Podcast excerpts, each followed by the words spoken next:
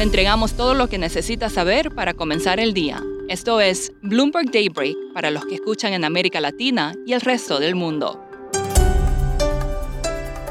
Buenos días y bienvenido a Daybreak en español. Es viernes 13 de mayo de 2022. Soy Eduardo Thompson y estas son las noticias principales. Los mercados se estabilizaron y los futuros subían esta mañana en Estados Unidos después de que Jerome Powell rechazara la especulación de alzas más fuertes a las tasas de interés.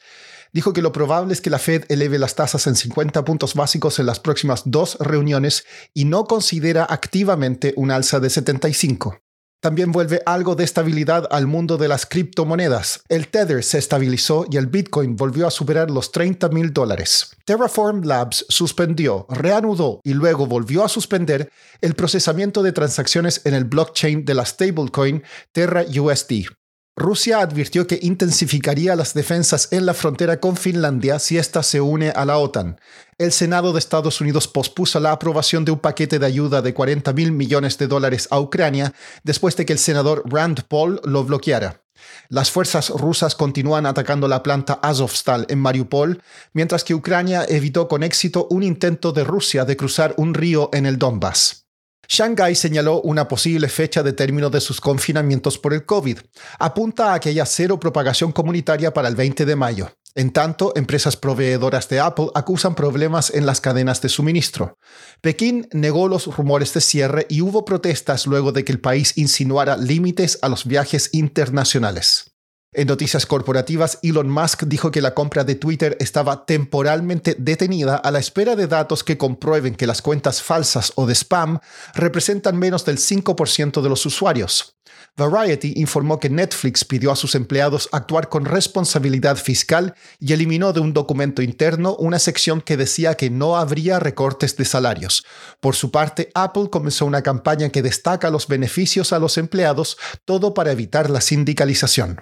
Pasando a América Latina, jueves fue un día de alza de tasas. Banjico y el Banco Central de Reserva del Perú elevaron la tasa en 50 puntos básicos al 7 y 5% respectivamente. El de Argentina lo hizo en 200 puntos básicos al 49%, luego de que la inflación llegó al 58% en abril. El presidente argentino Alberto Fernández se reunirá en París con su par Emmanuel Macron durante su gira por Europa. El costo para la estatal mexicana Pemex del proyecto de refinería Dos Bocas sigue subiendo.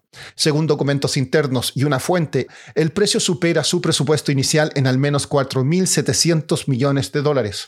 Con esto, su costo total sube a 14.500 millones, muy por encima de los 9.800 millones estimados en abril por la Secretaría de Energía.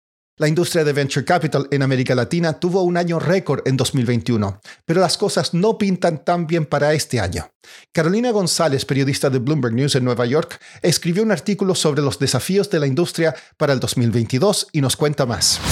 El mundo del venture capital en América Latina, en comparación al año pasado en términos de inversiones, va a bajar. No se va a ver el mismo boom que se vio el año pasado, ya que ese año fue un récord en términos de las inversiones en la región. Y esto ya sea por la inflación, por las tasas de interés de los bancos en los distintos países y toda la situación económica en la región. Carolina, ¿qué se espera que ocurra para el resto del año? Bueno, dentro de las startups se va a empezar a ver un poquito de fusiones dentro de las compañías más consolidadas con las que son más chiquititas y también pueden haber ya recortes en, dentro de los gastos de las compañías. Esto ya puede ser a través de disminuir su eh, capital humano o disminuir gastos que son fáciles. ¿Ya estamos viendo algunas startups con problemas? Sí, han habido algunas empresas dentro de Brasil que han empezado a recortar algunos gastos, esto ya sea eh, la compañía Quinto Andar y los Brasil, que cada uno dejaron ir a 150 personas en abril. ¿Y qué va a pasar con las valuaciones de estas empresas? Las valuaciones de las compañías de las startups este año van a disminuir porque se les va a agotar la plata y van a tener que ir al mercado a buscar más inversiones y no van a poder encontrar estas inversiones ya que no va a haber tanta demanda por parte de los venture capitals y también en términos de el costo de este, estas inversiones va a ser mucho más alto de lo que era antes. Por último, la BBC informó que España estudia dar licencias médicas a personas que sufran dolores menstruales severos. Estos serían de tres días o hasta de cinco para personas con dolores incapacitantes. Eso es todo por hoy. Soy Eduardo Thompson. Que tengan un excelente fin de semana. Para conocer todas las noticias que necesita para comenzar el día, revise Daybreak en la app Bloomberg Professional, donde puede personalizar las noticias que desee recibir.